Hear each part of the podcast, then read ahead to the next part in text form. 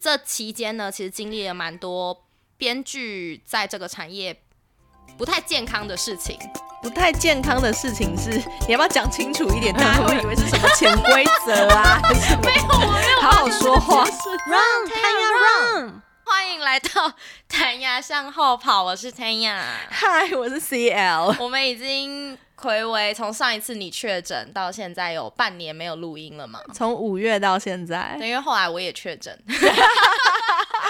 然后刚好就是我也接到了我梦寐以求的剧本的案子，太棒了。对，但是等下还有精彩的在后头，先不要棒，先不要棒。就是刚好后半年的时候，我就是踏入了之前有一直跟大家讲的我很期望的一个接案人生，所以就呃，就是有点荒废录音这件事这样。哎，我一直很好奇哦，就是啊，因为我本来就是蛮长时间在接案过生活的，然后很多人会跟我说他很羡慕可以出来接案的人，你们到底？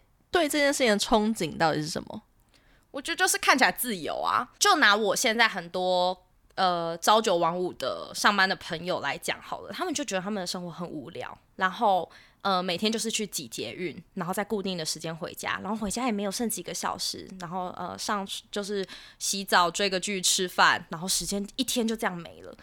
然后他们就觉得我们这一些自由接案的人，好像看起来就是哎睡爽爽。在家撸猫，然后诶晚上那个就是出去喝酒，然后我们要什么时间工作就什么时间工作，而且再加上没有固定的老板，他们觉得不用每天都受同一群老板啊，然后同同样的办公室的伙伴的这些鸟气，他们觉得看起来很爽。干嘛这个表情？你你现在知道这件事情只是一个幻想了，对不对？是啊，因为你没有同一个老板，代表你有很多个不同的老板，你就要受很多个不同的老板的气。没错，而且你没有固定的上下班时间，表示你没有下班时间。对，我想要，我刚刚还有列举什么？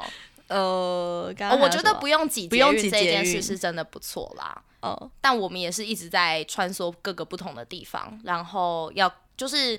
呃，可能这个东西开会完，然后马上要赶去下一个拍摄点。没错，就是我们等于一直被时间追着跑，工作地点永远在不停的在变换，然后你不用跟着上上下班挤捷运，但是你也一直在不同的地点在搭车。对对，然后养成到后来，就是你可能就为了要节省时间，你就去去搭计程车，所以你接案的很多钱可能都花在交通上。哎，这件事我有。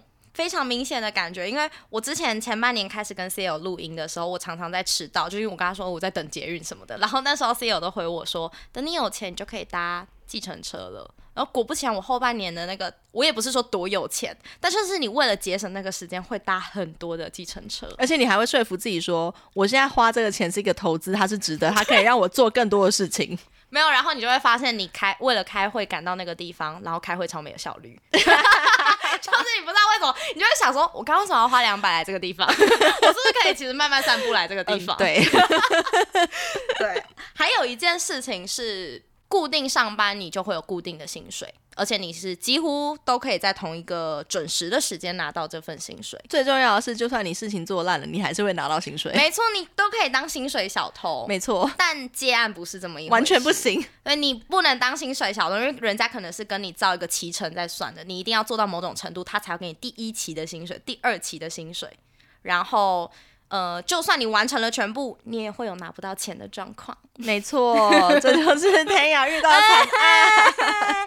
等下再跟大家讲。对哦，所以我觉得我去年算是经历了一个人生蛮大的转变啦。你要跟大家讲讲你发生什么事吗？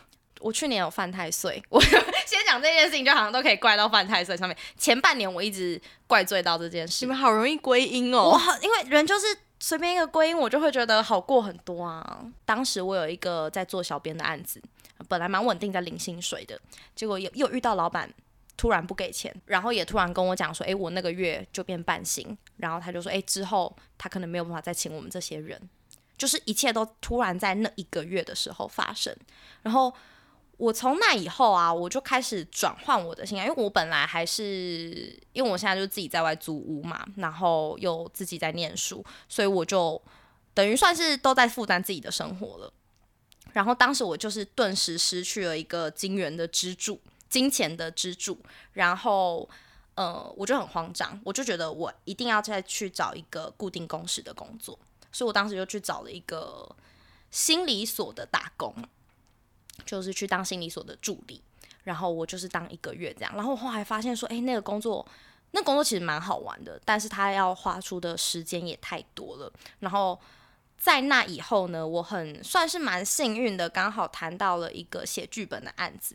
那其实写剧本这件事情，其实如果有长期在听我们的节目的人，应该会知道说，它就是我的心之所向。所以我当时其实蛮开心可以接到这个案子，因为而且我还是有点像是几百个人海选里面跟导演、制作方面试以后，才决定说，呃，我可以进去这个案子，然后跟其他三位编剧一起工作。我先问你一个问题哦，就是你刚刚讲的第一间公司啊，他在那一个月之前完全没有任何的征兆，就是突然毫无预警的就发生了这件事吗？而我跟大家讲一件蛮有趣的事情，他在那年的时候，呃，年初的时候交了一个女朋友，然后那个女朋友是酒店认识的女生，八大的小姐，是我不太确定为什么，就是从他交了那个女朋友以后，我们金钱方面的事情常常会突然有 trouble，像是可能那个月他可能钱就会晚点发，晚晚点发，然后甚至到下个月的时候就跟我讲说，哎、要变成半薪，他甚至半薪也没有付给我，我就觉得我我不能再待在这个公司，因为他的底薪蛮不稳定的，然后也也没有原因。然后当时老板他在跟我们合作的事情上面，他常常会出尔反尔。这是在他跟酒店小姐交往之前，还是交往之后？还有都是在交往之后发生的。还有他们真的是在交往吗？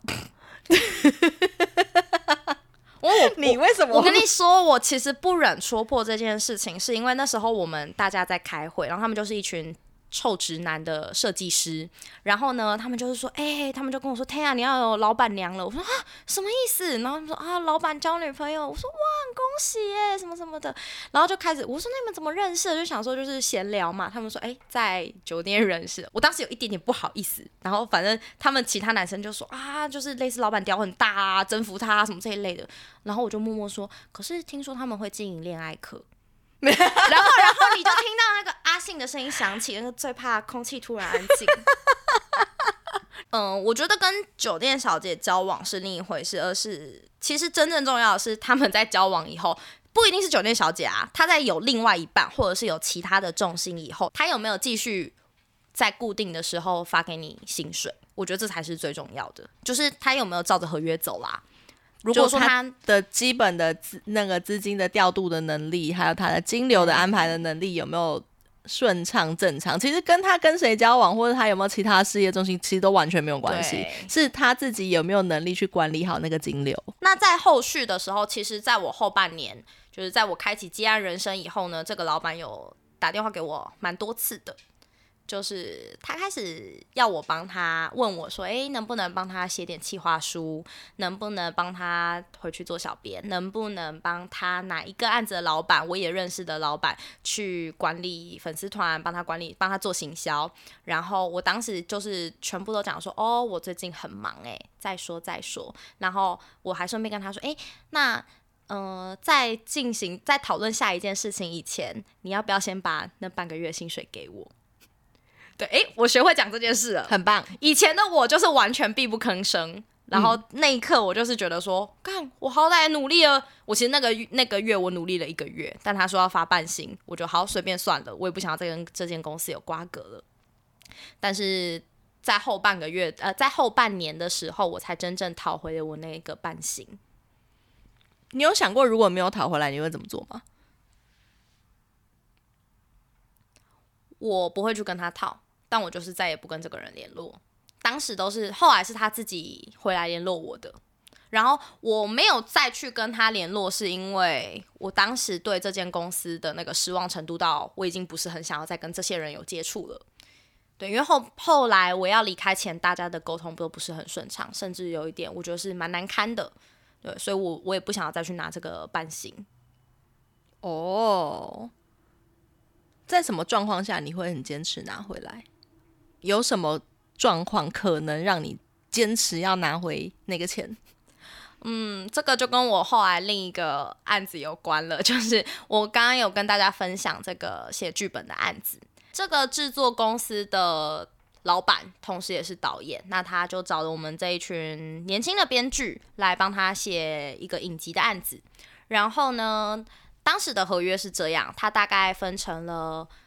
四个期程，然后前面三个月呢，它都是按照有点像是月薪的方式给付，就是说，诶，我们剧本完成到这个阶段，它就只给付多少钱；完成到第二阶段就给再给付多一点，第三阶段再给付多一点。那最后呢，有一个尾款，它是最多钱的，因为通常也都是这样分嘛，免得说怕你中间或是快要结束的时候跑走。那在我们就是孜孜不倦的努力了三个月以后。就是这期间呢，其实经历了蛮多编剧在这个产业不太健康的事情。不太健康的事情是，你要不要讲清楚一点？大家会以为是什么潜规则啊，什么？没有，没有，好好说话，好好说话。应该说，就是其实，在写剧本或的时候呢，有一些呃正常的合约，它会有一个写法是，呃，期间只能经历几次的修改。可能是经历两次的大纲修改，两次的对白本修改，就是一个健康的合约会长这样。但是呢，我们这一个案子的合约，它长的样子就是说，哦，我们在这个月以前要完成到什么进度。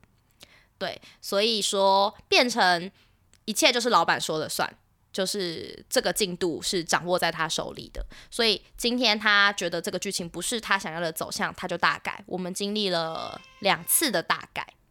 我觉得最可怕的是，我们四个编剧在最后一个月的时候写出了八集的剧本，完整剧本。哇哦，你们好有效率哦！我们这是八点档的写法了。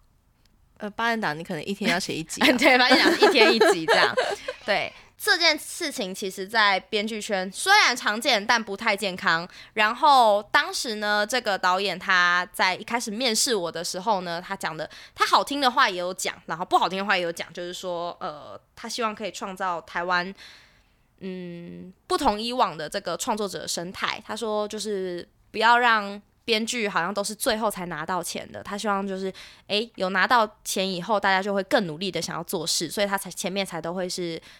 按月几薪的方式再付我们钱，好远大的目标哦，很远大吗？你怎么会相信这件事？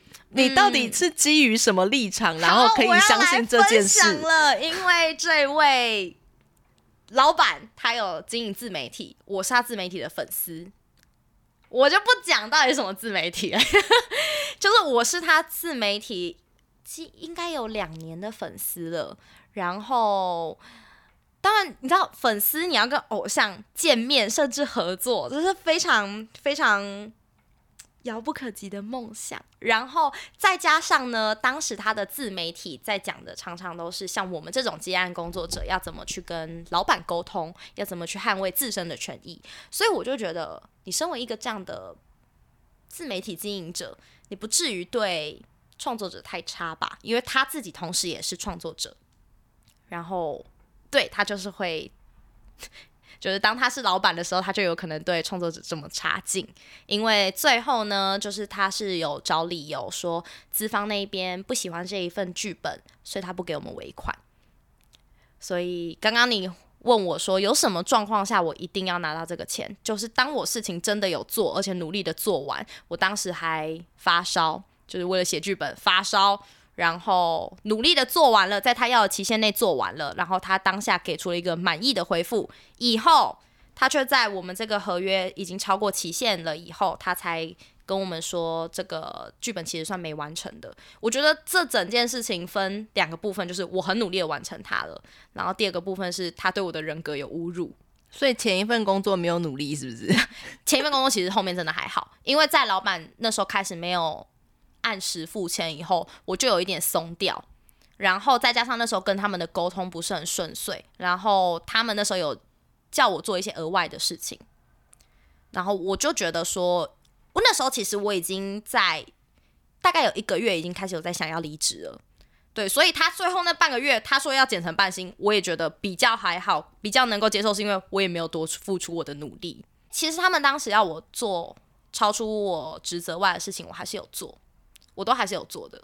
所以，我我是觉得我还是该拿啦，只是因为当时我就太不想跟这群人联络了，所以我就没有很积极要去讨回这一款这个款项。所以，那你们后来就是后来的那个工作，嗯，你说因为这合约上有状况，然后他用了一个听起来很合理，其实破绽百出的一个理由来跟你们说不付你尾款。对，嗯，我其实还有想到一件事情，就是我当时觉得，如果我不去讨回这一笔款项的话，这个制作公司它未来会这样的去对待其他的编剧。我觉得，如果我纵容了这件事情，我就是在助长这个恶劣的风气。没错，虽然这个恶劣的风气一直都在影视圈存在，而且大家习以为常，可是我觉得，如果连我都一直这么习以为常下去的话，那就会没有人去做改变，它嗯它永远不会变好。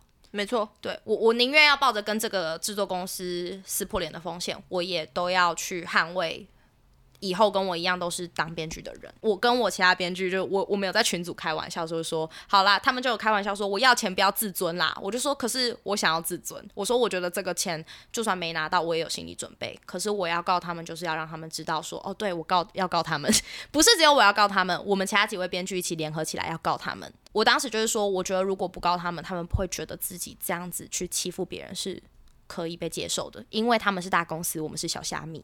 可是我就是让他们知道，说我小虾米也会让他们吓到。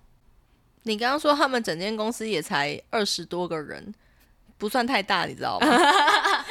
嗯，但他们公司在业界是有一些一些成绩啦，一些啦，我也不知道到底算好算坏啦。毕竟导演的电影上映几天就下架，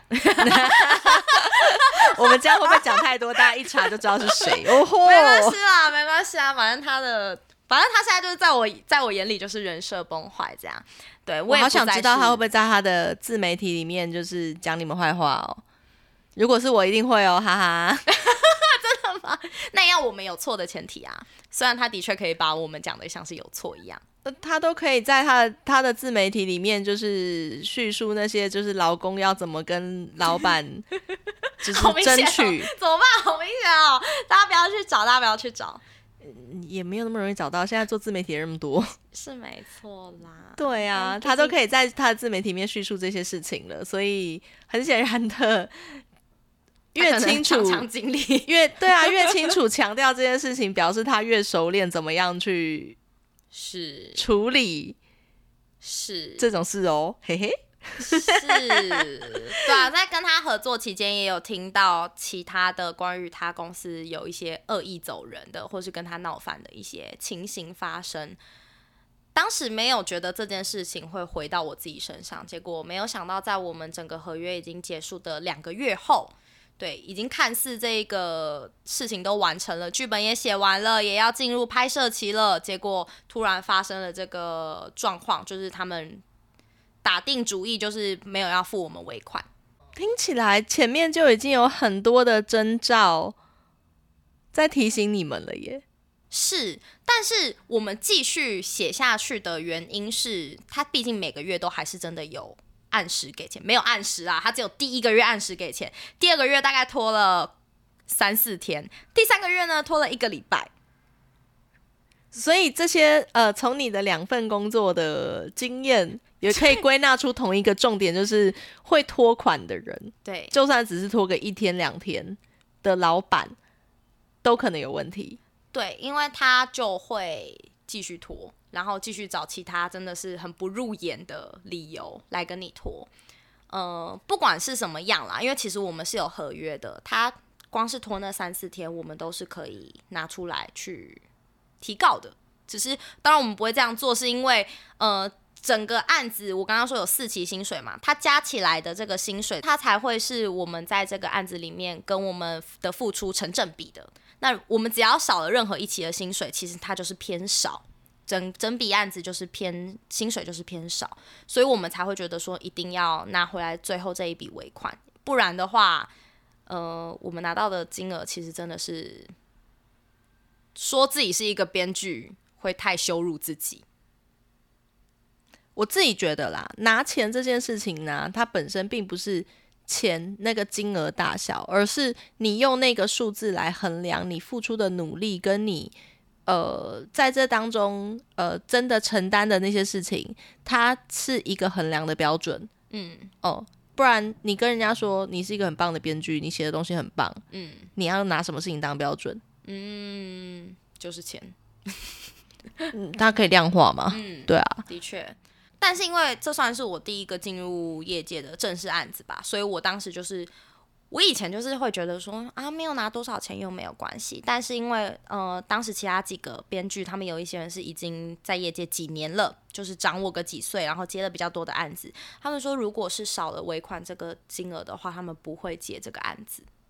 对，所以嗯、再回到你刚刚的问题，就是我们一定要讨回这一笔钱的原因，我觉得就是以上说的这些。你知道，通常如果这种东西提告啊，它整个从一开始就是简易庭，然后到后续的，你如果真的正式进入了就是诉讼的阶段，什么那些细节做完，可能有可能到要到一年。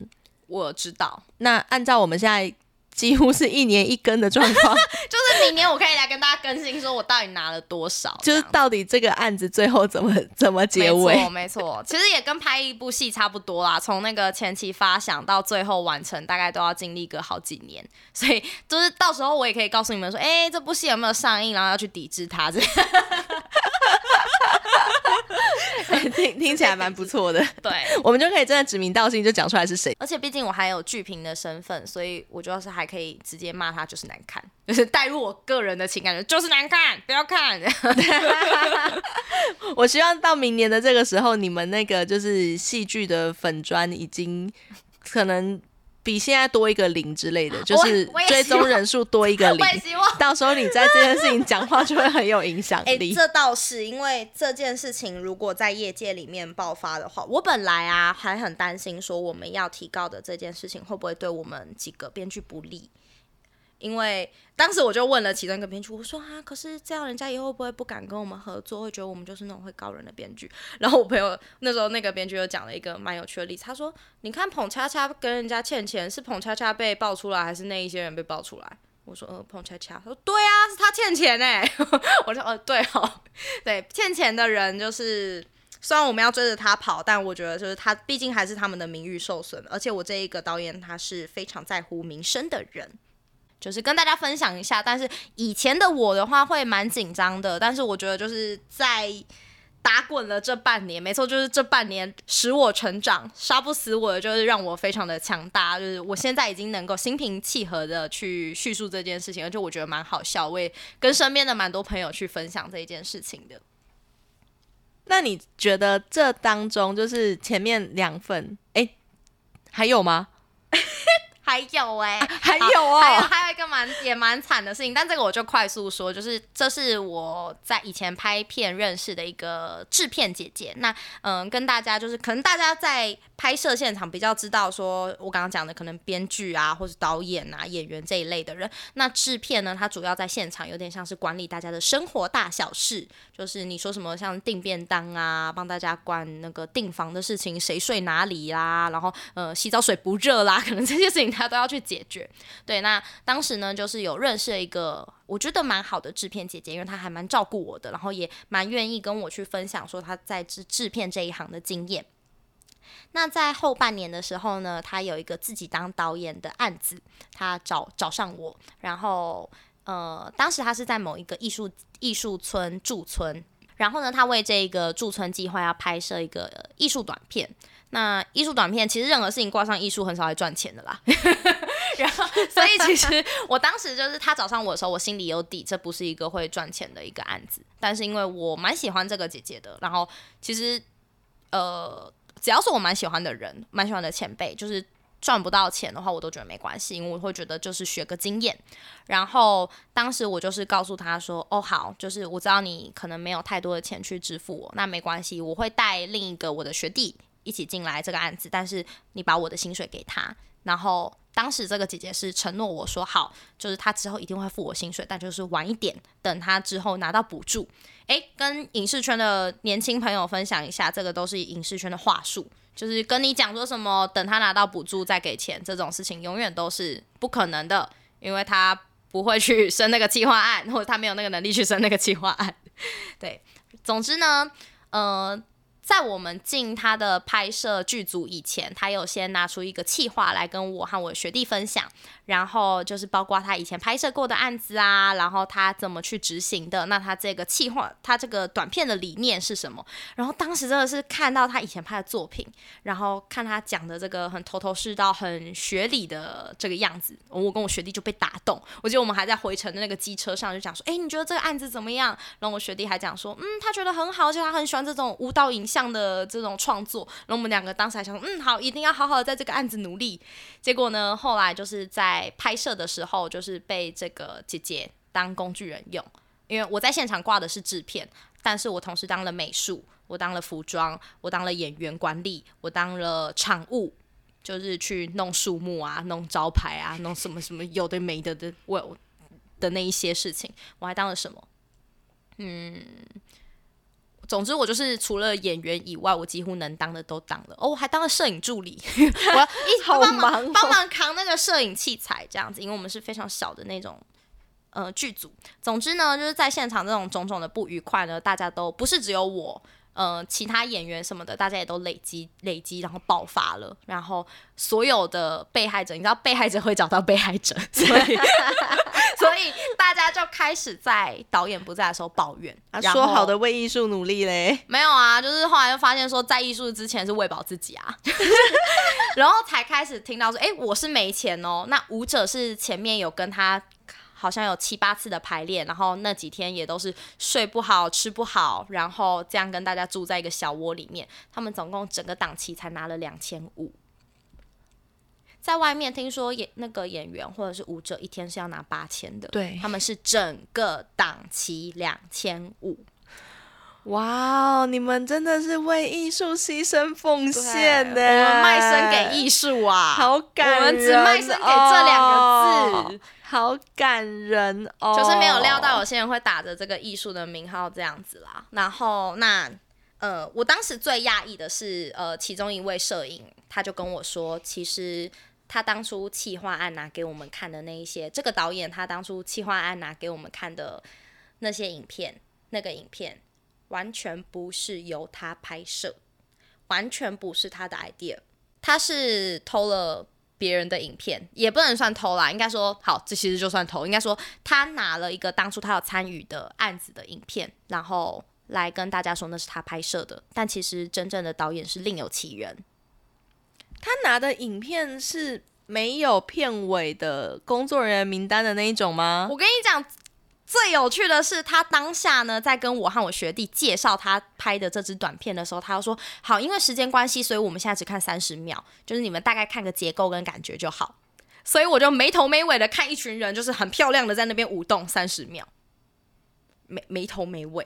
我现在知道为什么没头没尾，因为他只有那几个片段，我真的是毛骨悚然。然后，因为那是我在拍摄的最后一天得知的事情。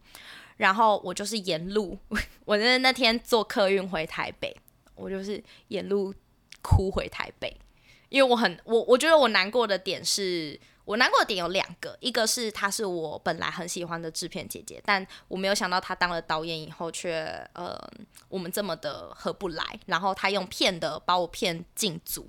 第二件事情就是因为我是带了我认识的学弟一起进去帮忙的，所以我不希望亏待我带进来的人。然后我等于也让他看到一个血淋淋的事实，就是我们都是被骗进来的。我被骗就算了，我让他也一起被骗。我一直在想，我们要不要讲出来那个人到底是谁？那个学弟到底是谁？好啊，学弟就是小虫啊。对，没有，只是想说不要让事情复杂化，就简单的讲个学弟这样子。没有，这样我就可以，我们就可以在这篇贴贴文里面标记他。哦，对，然后他就可以转发。对，强迫他帮我们。对，强迫他帮我们宣传这一集。对，小虫要记得要宣传一下，我们俩一起被骗。就是呃，I G 粉砖电影小小虫的那个小虫。对，而且他是有拿到。他是有拿到钱的啦，啊我是没有这样。好，请他帮我们宣传，谢谢。就他只是为了这个要出卖他的名。反正总之就是这两件事情。然后我后半年比较有在忙的就是这两个工作，那后来也还有别的工作，就是我现在有持续在进行的，然后也算是我自己变坚强以后比较能够独当一面以后再接的工作这样子。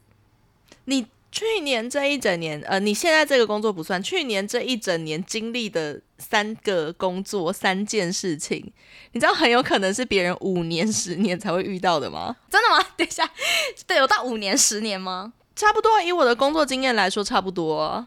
哦，就以我以前待过剧组，或者是以我以前待过一般的 in house 工作的状况来说，这很多人可能五年、十年才会遇到你一年之内连。续被骗，连续被拖款，对，你在这当中有没有学习到什么？就是安泰森应该要多安几座这样。安泰说应该 自己去，不要叫妈妈去啊，自己可以负点责任嘛。对，就是，但是我后半年以后，就是我发现这一件事情，它就真的只是借口。就是我，我觉得一方面是